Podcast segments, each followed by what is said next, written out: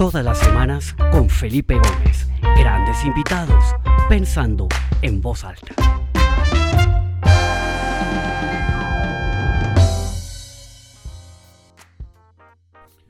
Muy buenas tardes para todas las personas que se conectan a esta nueva edición del programa Pensando en Voz Alta. Mi nombre es Felipe Gómez, les doy la bienvenida y de verdad que para mí es un privilegio poder tener todos conectados hoy acá. La semana pasada teníamos una entrevista programada y pasó lo que le pasó normalmente, que está en un avión en la, cabeza de la pista a punto de despegar y de pronto tenemos que volver al gate y tuvimos una falla técnica y tocó. Pero bueno, eso creo que también es bueno porque se han podido inscribir más personas. Tenemos un número importante de personas inscritas hoy, más de 450 personas. Esperamos que sea una conversación muy interesante. Tenemos a Worth, presidente y CEO de Bianca Holdings, como invitado a esta sesión de hoy. Entonces, pues bienvenidos a todos. Con un poco tiempo, pues entramos en materia. Anco, bienvenido. Muchas gracias por estar con nosotros de nuevo y esperamos que Pau tenga una conversación fluida y completa. Sí, gracias Felipe. Bueno, y una disculpa, la semana pasada obviamente tu, tuvimos nuestro vuelo piloto, digamos, ¿no? Uno de los, de los famosos vuelos piloto. Eh, te agradezco, gracias obviamente por el espacio y un gusto estar con, contigo y con, con tu audiencia. Excelente, Anco. Pues eh, si mi memoria no falla, la semana pasada estábamos... Eh, empezando a hablar de ese día, ¿no? ese día, marzo 15, marzo 16, que comienza como todo a escalarse y que, y que pues se, cierran los vuelos, se cierran los aeropuertos, se cierran las fronteras. Yo de hecho estaba en Barcelona eh, en medio de esto y me tocó tomar uno de los últimos vuelos que entran a los Estados Unidos aprobados, corriendo, me tocó nuevos. Y yo te preguntaba hace una semana, ¿qué pasó esas primeras horas? O sea, ¿qué se te pasó a ti por la mente? ¿Cuáles fueron esas primeras acciones que tomaste? ¿Cómo fueron esas primeras horas cuando empieza a desatarse todo este caos? Sí. No, bueno, este, hay, hay, dos o tres elementos ahí, ¿no? Obviamente lo, que siempre intentas, ¿no? Como empresa y, y sobre todo como, como eh, equipo, digamos, directivo, es, y, y, quieres planear, ¿no? Quieres obviamente tener al menos un, plan, eh, sea por los próximos días, este, semanas o meses. Eh, y, y, fue justamente imposible, ¿no? Porque cada gobierno tomó sus decisiones, decisiones distintas, eh, decisiones obviamente que, tampoco eran, digamos, coherentes, ¿no? A veces. Entonces, muy, muy complicados días, eh, estos días, ¿no? Medianos de marzo. Eh, y, y, la segunda cosa es que, bueno, para nosotros internamente fue bastante, digamos, organizado aún, porque nuestra industria se ha basado mucho en, en, bueno, en protocolos, en procesos, en decisiones. Y, y, para nosotros, si hay, por ejemplo, una tormenta, digamos, ¿no? O este, mal clima, no sé qué, bueno, vamos siempre por estos procesos, ¿no? De cancelar, bueno, un vuelo, 10 vuelos, y a veces, bueno, con, con huracanes o no sé qué, a lo mejor 100 vuelos. Bueno, y, y este fue literalmente el proceso, ¿no? Cada día eh, estábamos viendo, bueno, qué, qué, había decidido en cualquier país y no sé qué, y cuántos vuelos más nos, duraban. Eh, complicado porque no hubo coherencia, no hubo la claridad, pero internamente la gente sabe perfectamente cómo ejecutar. Sí, después de yo creo como una semana dijimos, ¿sabes qué? Ya, ya, ya no vale planear, ¿no? La plane planear largo plazo ya literalmente era, bueno, siete días, dos días, ¿no? Y ahí dejamos, dejamos de planear porque era, ya era claro que, que, que bueno, no, no íbamos a volar ningún vuelo más a partir de fecha X, ¿no? Que, que creo era el 22 de marzo. Increíble. Antes de seguir con la siguiente pregunta, hay, recibí varios mensajes que había un problema con el audio. Si me levantan la manita algunos diciendo que ya se escucha bien, ¿nos escuchan bien a todos? Sí, parece que sí. Excelente. Bueno, bien. una pregunta. El, yo creo que el referente o lo último que sucedió y tal vez lo más dramático que había sucedido en la industria de las aerolíneas similar había sido septiembre 11, ¿no? En septiembre 11 también hubo una paraliza, una, se paralizó la operación casi que a nivel eh, global, sobre todo acá en Estados Unidos, etcétera, etcétera. ¿Qué tenías tú en la mente? Que esto podía ser un tema de cuánto tiempo. ¿Preveíste o se te pasó por la mente que podía ser una cosa como ha sido hasta ahora, que ya va a entrar agosto y seguimos en esta situación? ¿Qué pensaste tú en ese momento en cuanto a, a los tiempos a los cuales te estabas enfrentando? Sí, no, bueno, hay una diferencia enorme, que obviamente sí, septiembre 11, ¿no? 2001, bueno, la, la, flota global, digamos, que estaba pagada para, no sé, tres días, cuatro días, ¿no? Si me acuerdo bien, yo, yo estaba en KLM en esa época y, de verdad era literalmente un desastre, obviamente, ¿no? Un desastre global también, para, para nuestra industria, obviamente un golpe muy fuerte, pero al final del día solo tres o cuatro días, ¿no? Entonces, obviamente totalmente distinto.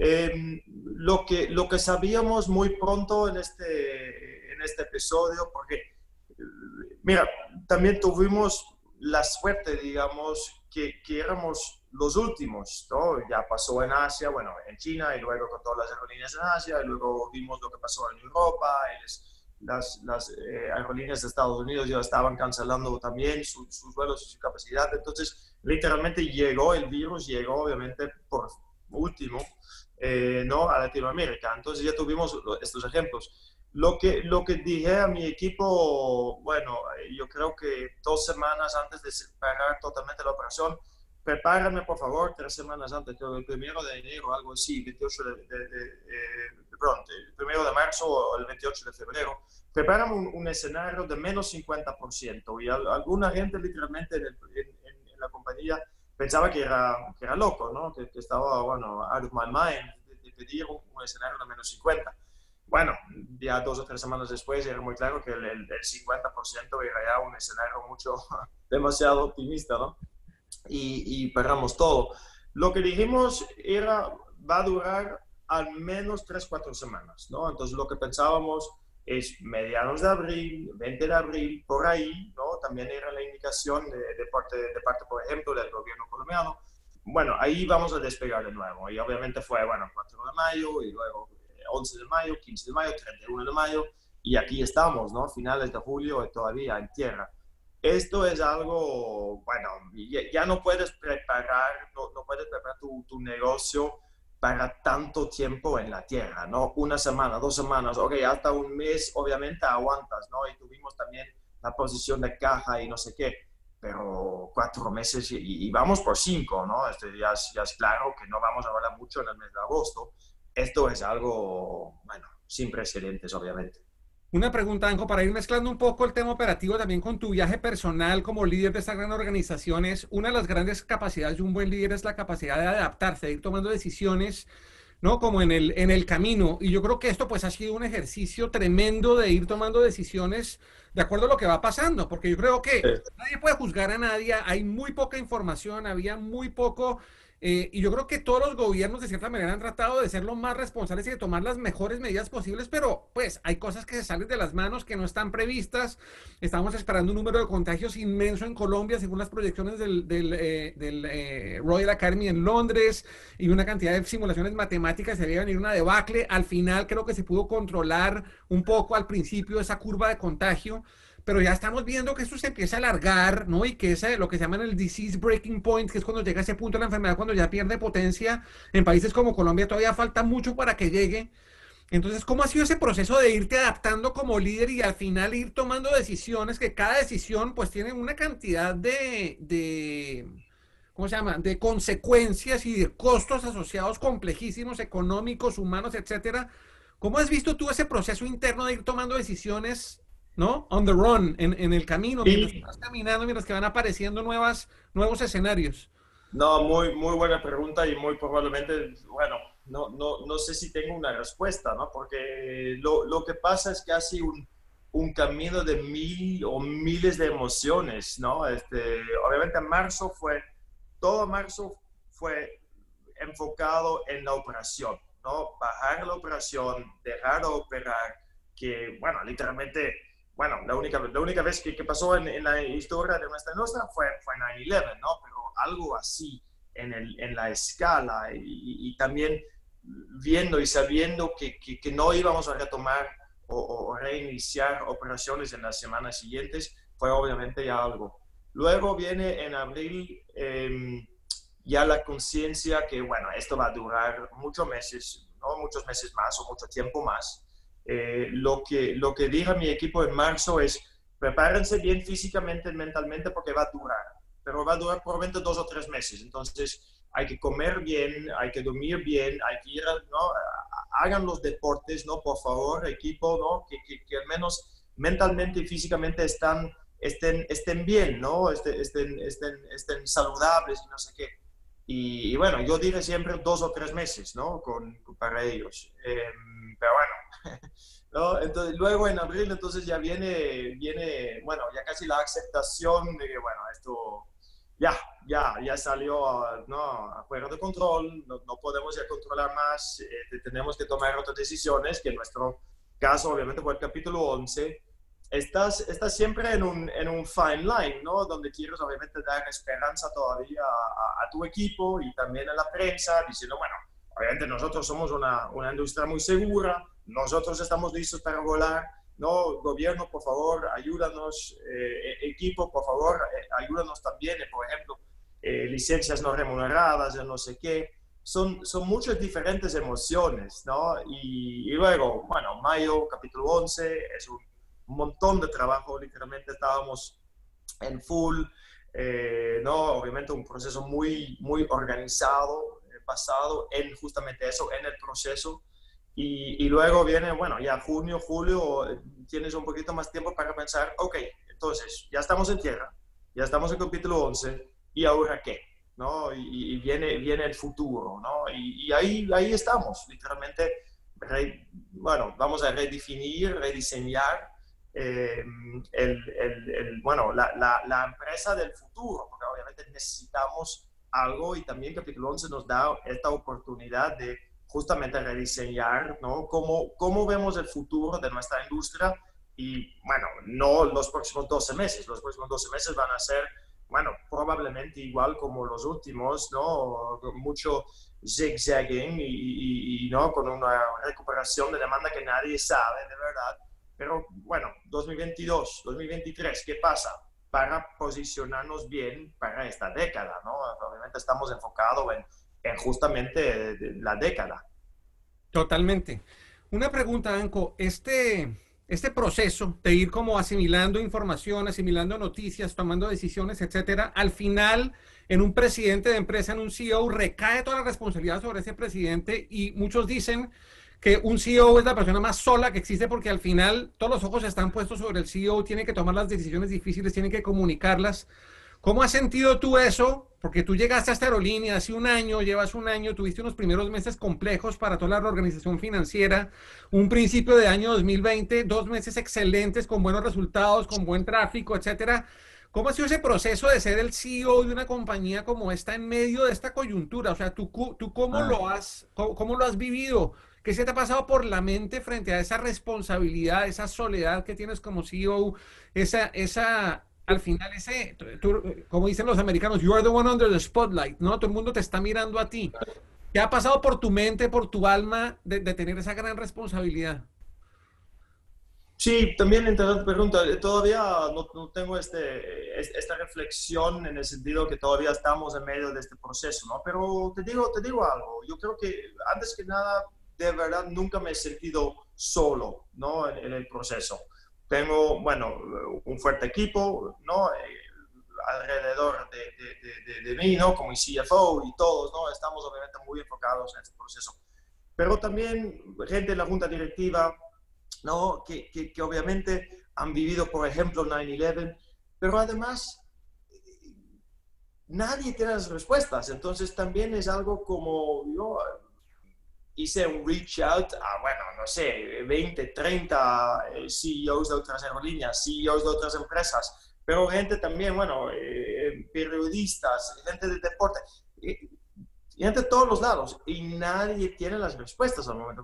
También es algo que te ayuda, ¿no? Porque no es que, bueno, todo el mundo ha visto a dónde va esto y tú has decidido algo, bueno, que, al final del día era la decisión incorrecta, ¿no?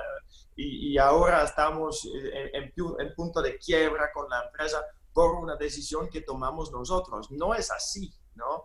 Esto es algo que pasó literalmente a todo el mundo. obviamente a todos los políticos que están enfocados en problemas de salud, a todas las empresas, a toda la gente, pero también a todos los seres humanos. Entonces, también es algo de, bueno, yo siempre digo eh, shared grief, ¿no? estamos literalmente todos en, el mismo barco, pero, pero solo, solo no estoy, ¿no? No, no, no estoy.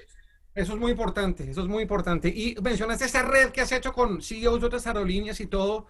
Yo ayer justamente le di una entrevista que le hicieron a Ed Bastian, el presidente de Delta acá en Estados Unidos, que también tiene unas reflexiones muy, muy interesantes. ¿Cómo ha sido esa red? O sea, esa red me imagino que siempre ha sido activa y entre las aerolíneas se ayudan y todo eso, pero tú has visto que dada esta coyuntura hay como una mayor cercanía, una mayor colaboración, están compartiendo más que antes. ¿Ha habido una evolución en esa, en esa dinámica de industria a nivel global? Sí, interesante. Yo creo que, yo creo que sí, estamos más, estamos más cerca todos, porque literalmente estamos en la misma posición ¿no? La misma posición obviamente en las empresas, pero también en el mismo barco, sin las soluciones, ¿no? Porque de nuevo, nadie sabe exactamente cuándo va a acabar, cuándo, cuando tengamos una vacuna, si esta vacuna va a apoyar, ayudar a 100% de la población o solo a 80, 90 o no sé qué, y solo va a ser para un año o para 10 o no sé qué. Entonces, sí, estamos, estamos muy, eh, mucho más en contacto que antes. Antes siempre tenía, tenías este, esta sensación de competición o de competencia, digamos, ¿no? Y no puedes hablar con, obviamente, bueno, digamos, tu vecino que es, ¿no? Eh, CEO de otra empresa. Ahora sí, porque, bueno, competencia ya no hay, no, no estamos volando, nadie está volando. Y, todo es un, es un proceso de ecosistema. También hablé, obviamente, mucho con gente de, por ejemplo, Boeing o, Embraer o, o no sé qué, ¿no? Estamos literalmente eh, intentando salvar al ecosistema y, estamos viendo cómo, cómo, cómo podemos empujar a, todo el ecosistema para que sobreviva. ¿no? Esto es mucho más importante y por eso sí, yo creo que estamos más cerca, pero también, obviamente, bueno, gente, mm, conozco un, un, tenista eh, muy, muy famoso y muy importante en, el mundo colombiano y también él, él, tampoco puede jugar sus torneos al momento. Entonces, ¿cómo lo hace él? ¿no? Y estaba en contacto con él, bueno, unas, unas veces. ¿Cómo lo hace la gente, de, los políticos? ¿Cómo toman decisiones y qué esperan y qué, qué, qué, qué, data points están esperando? Entonces, yo creo que, que sí, también ha sido un momento, bueno, no sé, de, de humanismo, digamos, ¿no? Que, que todos dejan atrás su, su arma, su shield de, de, de, untouchability, ¿no? Este, y son, son personas y nadie tiene la respuesta. Es, algo también muy bonito, ¿no? Muy interesante, muy interesante eso que dices. Oye, y mm, alguna vez yo volaba, recuerdo, de Buenos Aires a... No, mentiras. Eh, fue un vuelo de Barranquilla a Bogotá, de trabajo en la noche, y el piloto era un amigo mío, entonces en algún momento me dice, venga aquí a la cabina y y yo trabajaba en la industria de alimentos en ese momento y a mí me llamó mucho la atención todos los protocolos de seguridad que yo veía en la cabina, no sé, todos esos checklists y todo eso, como se va en el piloto y el copiloto, chequeando y todo eso. Entonces yo le dije, oiga, a mí me gustaría que usted diera una charla en mi empresa para hablar de seguridad, porque yo creo que las aerolíneas tienen mucho que enseñarles de seguridad a otras industrias. Tal vez es, es, es la industria que más hace seguridad.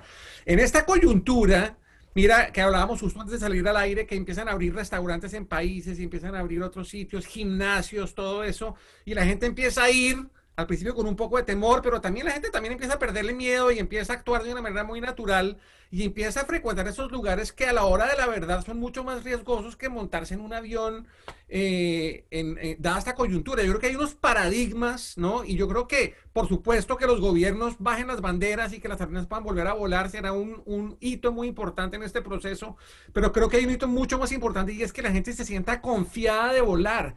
¿Tú cómo ves eso? ¿Cómo, cómo, cómo puedes comunicarle a los clientes de que, de, que, de que las aerolíneas, de que Avianca, de que otras aerolíneas están haciendo la tarea para que cuando se abran las puertas uno pueda volar tranquilo? Porque yo creo que hay mucho temor y mucho miedo en ese sentido.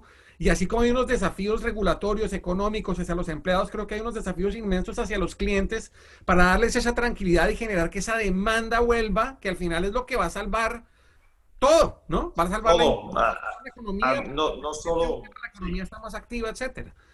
Sí, y, eso obviamente vale no solo para nuestra industria, sino también para toda la economía y todos los países en todo el mundo, ¿no? Entonces, sí, estoy totalmente de acuerdo. Mira, antes que nada, sabemos todo, ¿no? Sabemos todos que, que nuestra industria, eh, por ya los últimos, las últimas décadas, ha sido la, la industria más segura, ¿no? Al menos de transportar eh, gente y, y obviamente también cargo en el mundo, ¿no? Entonces, ahí yo creo que no hay que explicar más.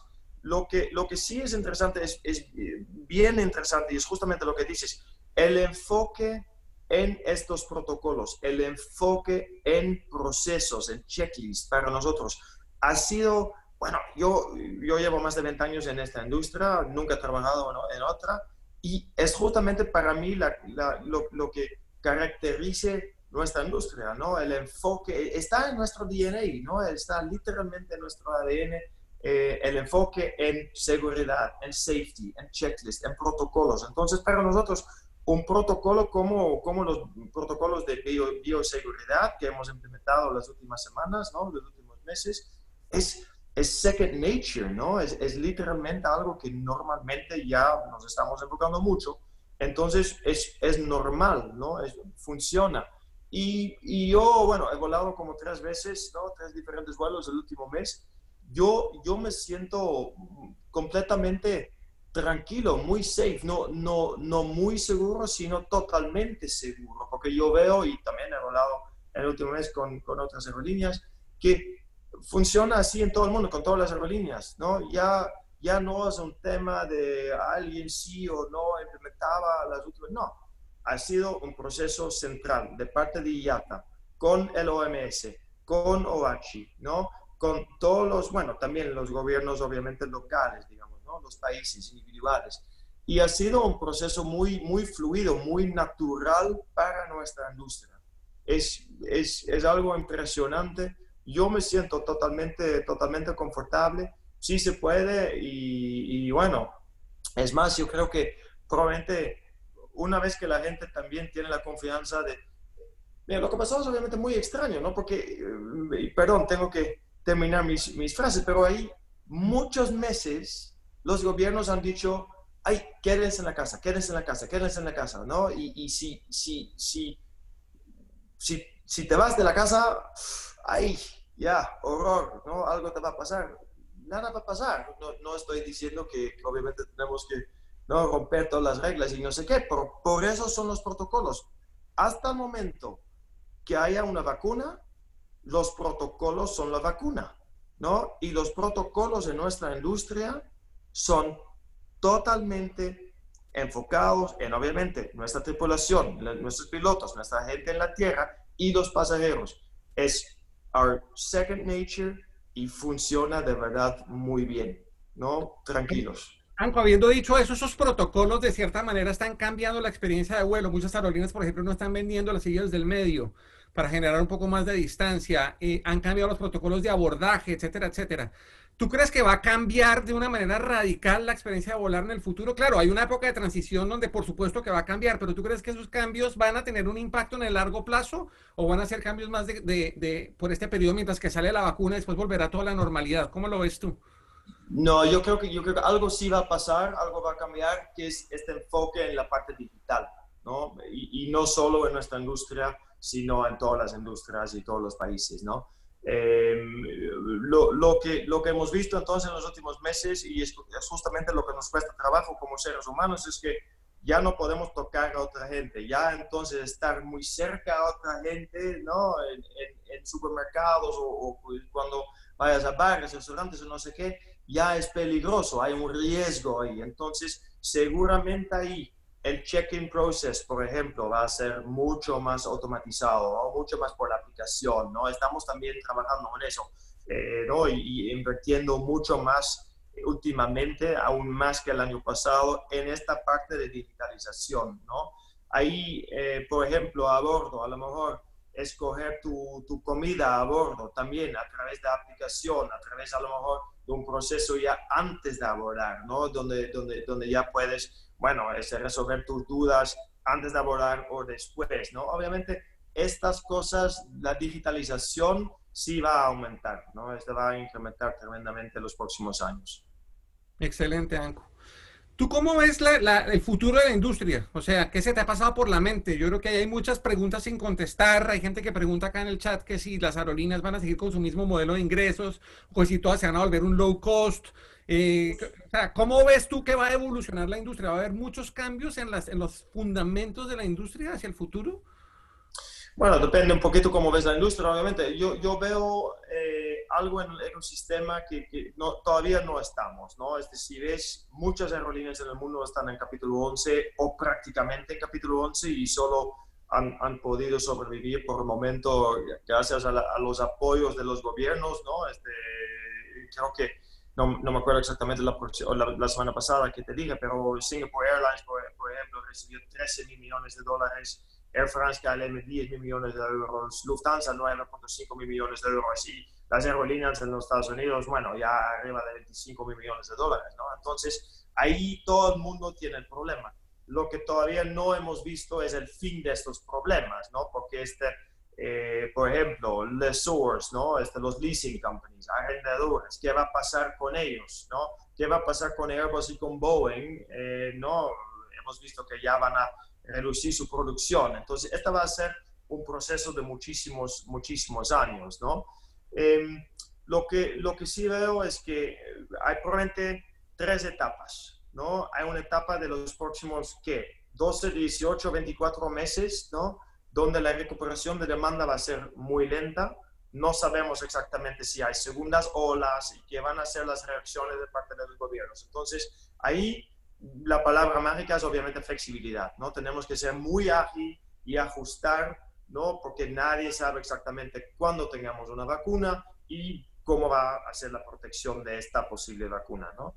Luego hay una etapa de, digamos, recuperación y luego el efecto, bueno, esta va a ser también unos años, ¿no? Ayer leí, por ejemplo, que France dice que muy probablemente su demanda no va a recuperar o no vamos a recuperar eh, eh, que ellos no van a recuperar su demanda hasta 2027, ¿no? Es lo que piensan ahorita, ¿no? Entre 2025 y 2027, por ahí. Em, y luego, obviamente, el después, ¿no? Que es mucha más digitalización, con, con, con nueva generación de aviones, eh, el ecosistema probablemente más chiquita, ¿no? De nuevo, ¿qué va a pasar con los arrendadores? un enfoque, yo creo, mucho más en el medio ambiente, porque también en Europa, eh, el apoyo de parte de los gobiernos ha sido condicional, por ejemplo, a esta parte de, medio ambiente. Entonces, ahí es la tercera etapa, digamos, de, recuperación de la industria. Entonces, hay mucho, bueno, todavía mucho tiempo, pero sí, sí creo que va a tardar años antes de que regresemos, digamos, a los niveles de 2019. Excelente, Anco. Oye, el tiempo va volando rapidísimo, se nos, se nos están agotando los minutos. Quisiera que, ¿cuáles han sido como tus tal vez dos o tres lecciones aprendidas grandes desde el punto de vista del liderazgo, ¿no? De liderar una compañía, de ser la cabeza visible de una gran organización. Porque yo me imagino que cuando tú firmaste el papel aceptando el cargo, jamás se te pasó por la mente que esto iba a pasar, pero esto ha sido una experiencia que definitivamente ha, ha elevado el nivel de conciencia de muchas cosas que quizás estaban ahí underlying, pero que están invisibles a nuestros ojos, ¿no? Sí. ¿Cuáles serían como esas tres reflexiones personales de, para los líderes, para nos escuchan varios presidentes de empresa, nos, nos, escuchan muchos líderes empresariales. ¿Cuáles serían tus reflexiones para ellos frente a todo lo que has vivido y, y, y cómo, cómo es o cómo debe ser un líder en la era post-COVID-19 desde tu perspectiva? Sí, bueno, eh, eh, sí, antes que nada quiero decirte que, sí, y, sabíamos todos que, que, el trabajo y el puesto y no sé qué era ya bastante complicado el año pasado sin COVID, eh, pero era algo que cuando yo firmé sí estaba, sí estaba, ¿no? Puesto todo. Pero el COVID no estaba en el job description, ¿no? Esto, esto sí fue algo adicional y ha sido obviamente un año, un año muy interesante, pero también con mucho aprendizaje. Entonces, literalmente interesante. También aprendizaje como, bueno, casi todos hemos estado en, en, las casas 100 días, ¿no? Con las familias y no sé qué, también algo fantástico, ¿no? Este, nunca, nunca, no he viajado por tanto tiempo, y obviamente. Igual yo. tengo que, exacto, ¿no? Tengo que tener mucho cuidado aquí porque si soy CEO de una aerolínea y queremos que la gente vuelva, ¿no? Este, ¿no? Vuelva a volar.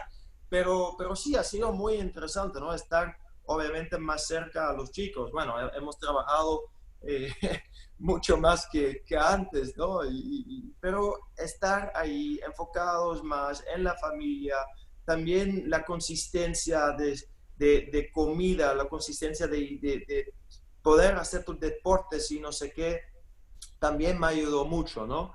Em, entonces yo creo que esta, esta consistencia para mí es algo que quisiera, em, bueno, llevar conmigo al futuro, ¿no? Un poquito, poquito más una vida, digamos, consistente, con obviamente mucho trabajo, eh, pero bueno, eh, dos, el aprendizaje eh, ha sido fenomenal, ¿no? Y ha sido fenomenal porque también mucha más gente está compartiendo sus experiencias, están abiertos que no tienen las respuestas.